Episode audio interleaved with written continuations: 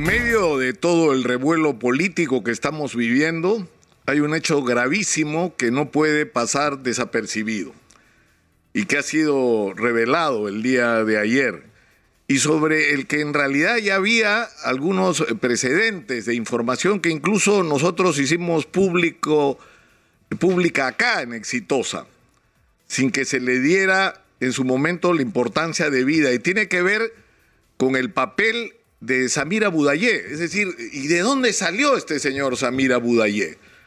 Ahora se sabe que fue Karelin López la que lo llevó a Palacio de Gobierno. Y lo llevó porque ambos están vinculados a Universitario de Deportes, porque el hijo de Karelin López es el jugador en este equipo y porque Karelin López hacía lobby también futbolístico, por supuesto.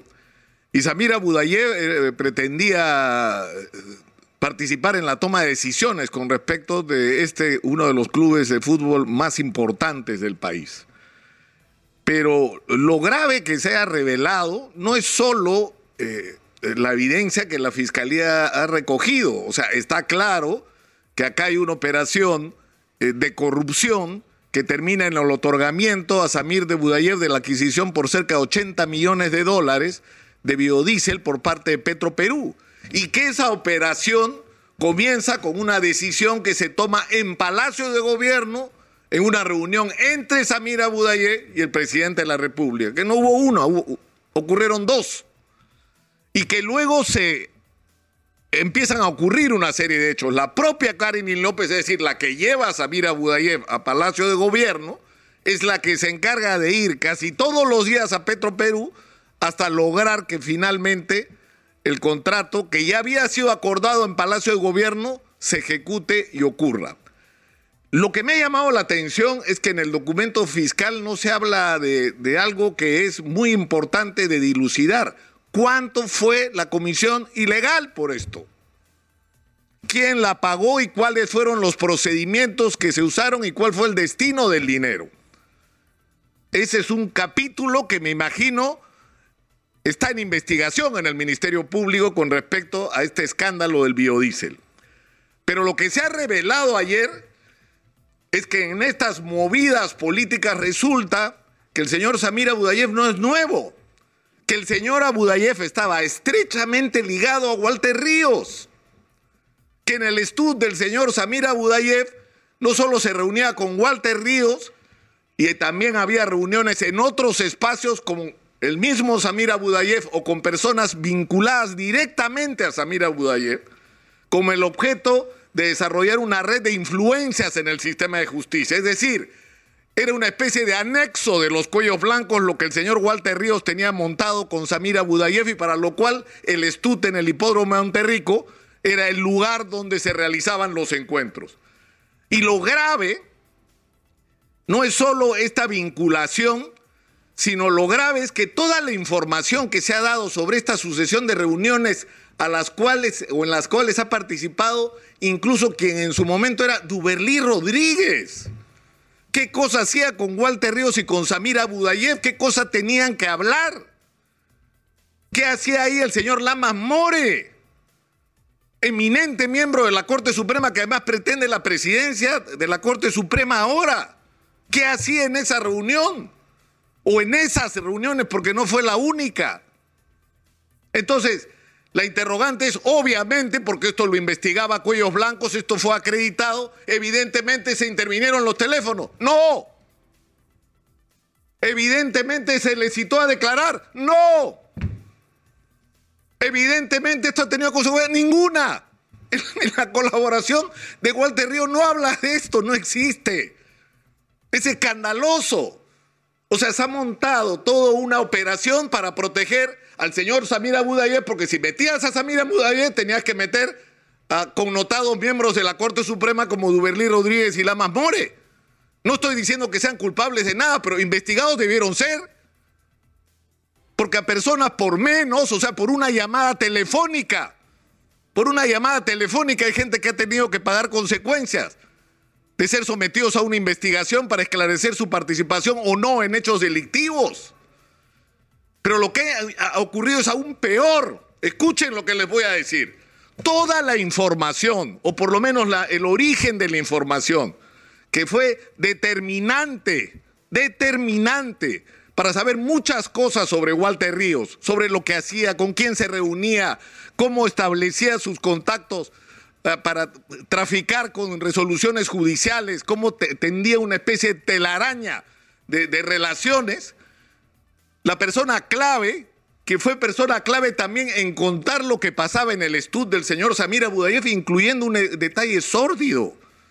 Un día el señor Samir Abudayev le ha puesto digamos, trabajadoras sexuales al señor de lujo, al señor Samira, al señor eh, Walter Ríos, para que él escoja. Y hay una descripción que resulta patética de cómo suceden estos hechos y el comportamiento de Walter Ríos, en ese momento presidente de la Corte Superior de Justicia del Callao. Pero ¿saben lo que ha ocurrido ustedes con Gianfranco Paredes, que es la persona que da esta información?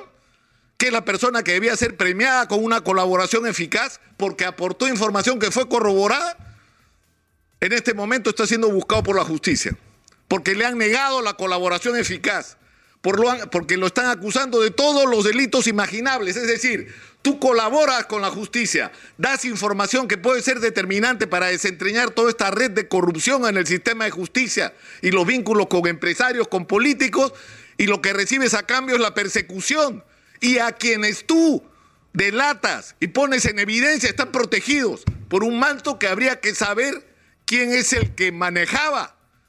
Pero la decisión, ahora está claro, la decisión para algunos no estaba claro, la decisión de Patricia Benavides, fiscal de la Nación, de cambiar la conducción de la investigación del caso de los cuellos blancos que estaba en manos de Liceo Fernández Alarcón y de la señora Fanny Quispe ha sido la mejor decisión que se ha podido tomar, porque esto es un escándalo y ellos tienen que responder por este escándalo. ¿Por qué no intervinieron teléfonos? ¿Por qué no citaron a estas personas a declarar? ¿Por qué no hicieron una investigación? Imagínense todo lo que nos hubiéramos ahorrado. El señor Samir Abudayev debería ser siendo, estar siendo investigado por su participación en los cuellos blancos y eso no está ocurriendo. Lo que está ocurriendo es que el señor va a Palacio de Gobierno a negociar la venta del biodiesel. Con su enemigo político, además, porque el señor era recontra Fujimorista, amigo íntimo de Kenji, estuvo en su matrimonio, era portante de la campaña visitante del expresidente Alberto Fujimori al Nadinoes. Pero eso es la política, ¿no? Para hacer negocio no importa, ahí sí no hay ascos, ¿no? Ahí sí va a Palacio de Gobierno a reunirse con el hombre contra el que había hecho campaña a quien el partido con el que simpatizaba acusaba prácticamente de terrorista, pero para hacer negocios ahí no era terrorista. Para hacer negocios estaba bien. Para que le den 80 millones de dólares en adquisiciones, ahí sí estaba bien. O sea, yo creo sinceramente que, que tenemos derecho los peruanos a conocer toda la verdad. Y hay que levantar la alfombra y saber realmente qué diablos estaba pasando en el sistema de justicia y qué de eso que estaba pasando todavía sigue ocurriendo porque no han sido puestos en evidencia todos los que debieron ser puestos en evidencia. Porque se ha manejado de una manera sospechosa esa investigación, porque se ha protegido a gente en esa investigación y porque hay verdades que si las hubiéramos sabido nos hubiéramos ahorrado muchas cosas que ahora son claves. ¿Saben por qué? Porque ahora todas las investigaciones sobre los expresidentes, los ex gobernadores regionales y los ex alcaldes ya no están en manos de la fiscalía, la mayor parte de ellos empiezan a entrar al sistema de justicia. Y la pregunta es: ¿quién va a decidir? Exitosa. ¿Quién va a decidir? ¿En manos de quién vamos a poner la decisión? Si financiar una campaña electoral ilegalmente es o no delito, como se pretende siquiera discutir. O si son culpables o no de corrupción, después de todas las evidencias que durante años y con muchas dificultades la Fiscalía ha logrado reunir. O sea, nos estamos jugando que en este país haya impunidad o haya justicia. Y de eso se trata. Y por eso es importante el caso de Abu.